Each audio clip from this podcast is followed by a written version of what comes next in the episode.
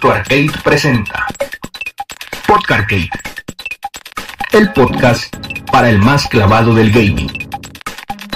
Cobertura especial del E3 2021. Get ready. Congratulations. Checkpoint.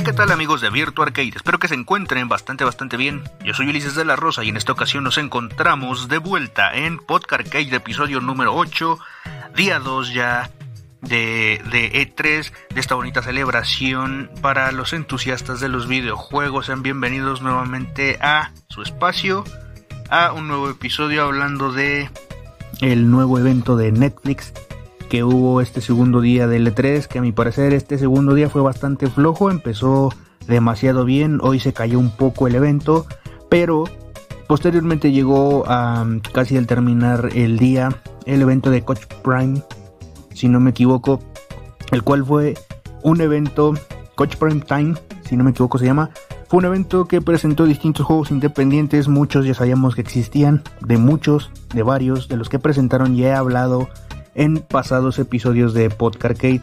Así que más que nada voy a mencionar rápidamente lo que se mostró, porque entre las cosas relevantes se, mostró un título que se llama Immortal Shell, si no me equivoco, un título 2.5D independiente ahí se ve bastante bastante chulo, pero la razón por la que lo traigo aquí es porque me recuerda bastante a Little Nightmares porque es este personaje un niño, un infante que se enfrenta como a una criatura o a criaturas bastante tétricas y espeluznantes. Por este motivo me recordó mucho a Little Nightmares, pero cabe destacar que la estética de este juego, la estética de este título no se mira tanto como una estética tétrica, una estética eh, de terror, ¿no? Entonces esto lo hace más interesante, es uno de los juegos que me llamó la atención. Cabe destacar que también se mostró un DLC para la cuarta entrega de Street of Rage, este título de esta IP de Sega, que sacó otro estudio, si no me equivoco, no recuerdo ahora el nombre del estudio, pero Street of Rage que regresó el año pasado, juegazo por cierto, si no lo han jugado, pueden, eh, eh, no duden en jugarlo, constantemente están rebajas, por ejemplo en Nintendo, en la eShop, constantemente están rebajas y constantemente también hay descuentos en Steam o en las otras plataformas en donde está disponible. Cabe destacar que está para todo. No importa la consola que tengas, bueno, que sea la actual generación, eso sí, eh, ya sea Nintendo Switch, Play 4, Xbox One, consolas de nueva generación, PC, etcétera, vas a poder disfrutar de este fantástico State of Rage 4. Y también hay que mencionar que hablaron sobre un juego bastante, bastante rifado. Mostraron gameplay de Kena, este, este título que es exclusivo de PlayStation, PlayStation 4 y 5 si no me equivoco, porque este estudio son personas que Sony había agarrado de eh, que se dedicaban como a hacer fanmates de The Legend of Zelda si no me equivoco, lo cual estuvo eh, fue un fichaje bastante chido, ¿no? Fue una contratación bastante buena. Y este título lo demuestra. Este título tiene una animación bastante hermosa, una, una jugabilidad muy buena, la cual recuerda a The Legend of Zelda. Eh, eh, o sea, puede dar vibra de muchas cosas, pero la vibra principal de este título es Legend of Zelda. Y también un poco Horizon. Y se puede comparar con juegos así como tipo mundo abierto, ¿no? Pero las mecánicas y cosas de, de este título lucen bastante, bastante bien. Cabe resaltar que tenemos un personaje femenino bastante carismático. Trae un arco, trae un báculo, trae eh, bastantes ítems con los que podemos hacer uso a lo largo de esta aventura que nos muestran en esta épica pero bastante bonita visualmente aventura así que ahí está Kena un juego bastante bastante chido que por bueno en lo personal yo espero y ojalá eh, pueda disfrutar en algún momento ya que en este momento no cuento con ninguna consola PlayStation pero claro que sí pienso hacerme una en el futuro, por supuesto. Pero bueno, pasando a otras cosas, un poquito fuera de lo que es el segundo día del E3, voy a hablar brevemente de un comunicado que dio Phil Spencer, la cabeza de Xbox, el año, el año anterior, iba a decir, el día anterior, o sea, el primer día del E3, casi terminando, si no me equivoco, dio un comunicado de, eh, bueno, sobre la marca Xbox, dijeron que ya estaban trabajando en la nueva consola, la nueva familia de esta, eh, la nueva generación de esta familia de consolas, mejor dicho.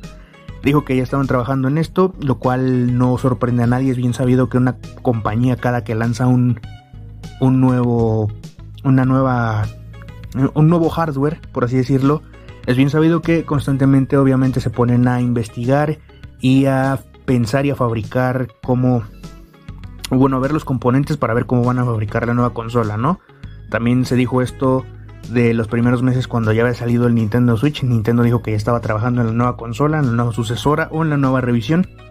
Esto hay que hacer hincapié en esto porque puede que Phil Spencer se refiriera tanto a una nueva consola como a una nueva revisión, la cual de las dos maneras eh, aplica para las dos, este, cualquiera de las dos propuestas, cualquiera de los dos escenarios que eventualmente van a pasar. Es bien sabido que se va a sacar una revisión a mitad de generación, estoy seguro de eso, de la Series X, que va a ofrecer un potencial bastante bueno, ya que los costos de producción se van a abaratar bastante.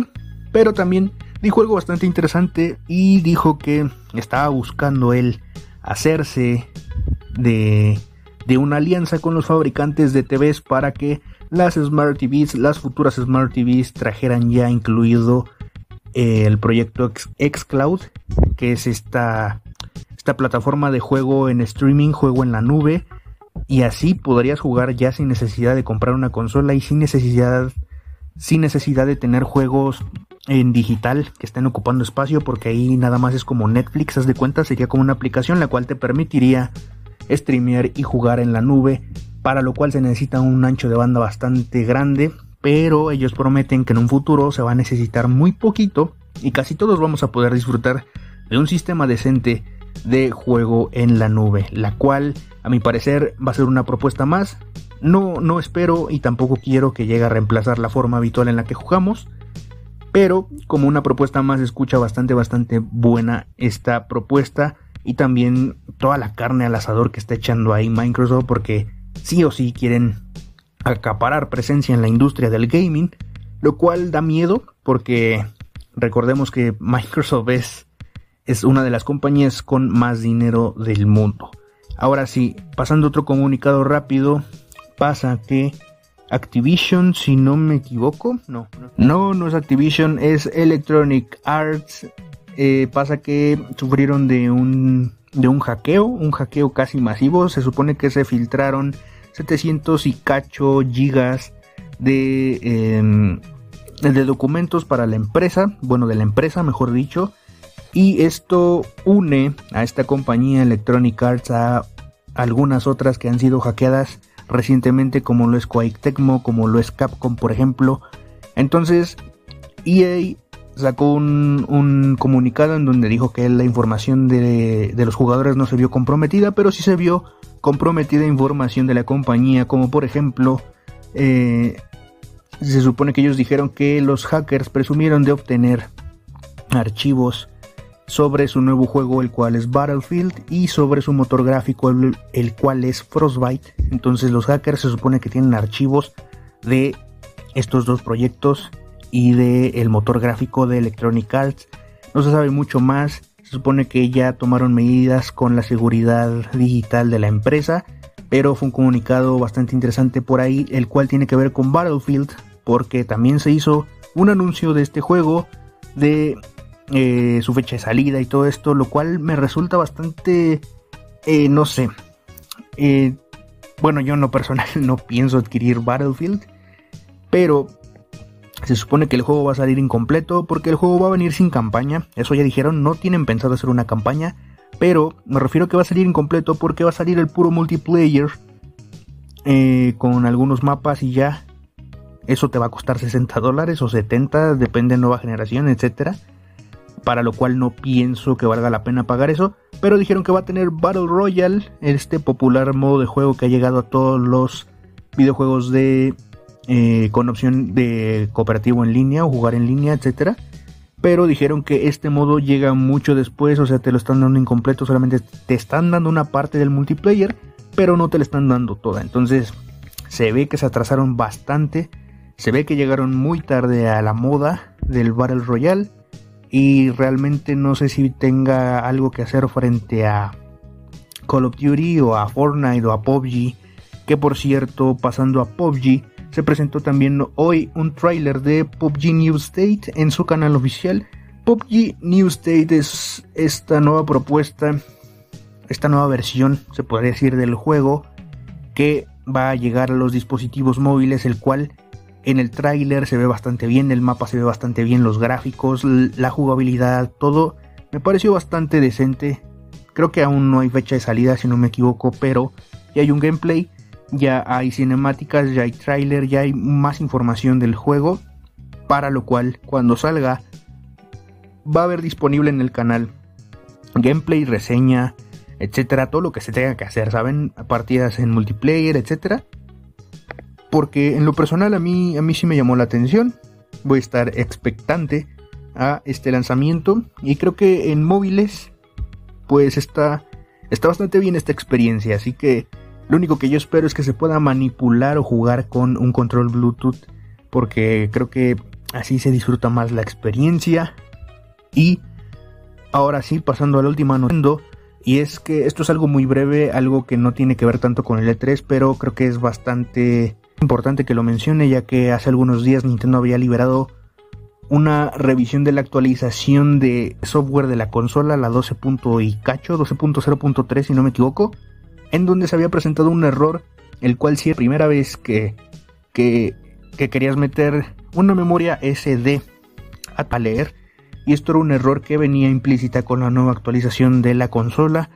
Posteriormente sacaron una, una revisión, una actualización para que corrigieras ese tema, pero ahora pasó algo un poco más un poco más negativo, un poco más preocupante desde mi punto de vista, lo cual es que a muchas personas les está saltando un error en donde puedes comprar en la eShop, pero, o sea, te cobra el dinero, pero no te da el juego, lo cual es bastante preocupante y espero que Nintendo se haga cargo muy muy rápido de esto, por no decir ya ahorita que al otro día salga una actualización que corrija este error. Creo que es la primera vez que Nintendo comete esta metida de pata con una actualización de consola.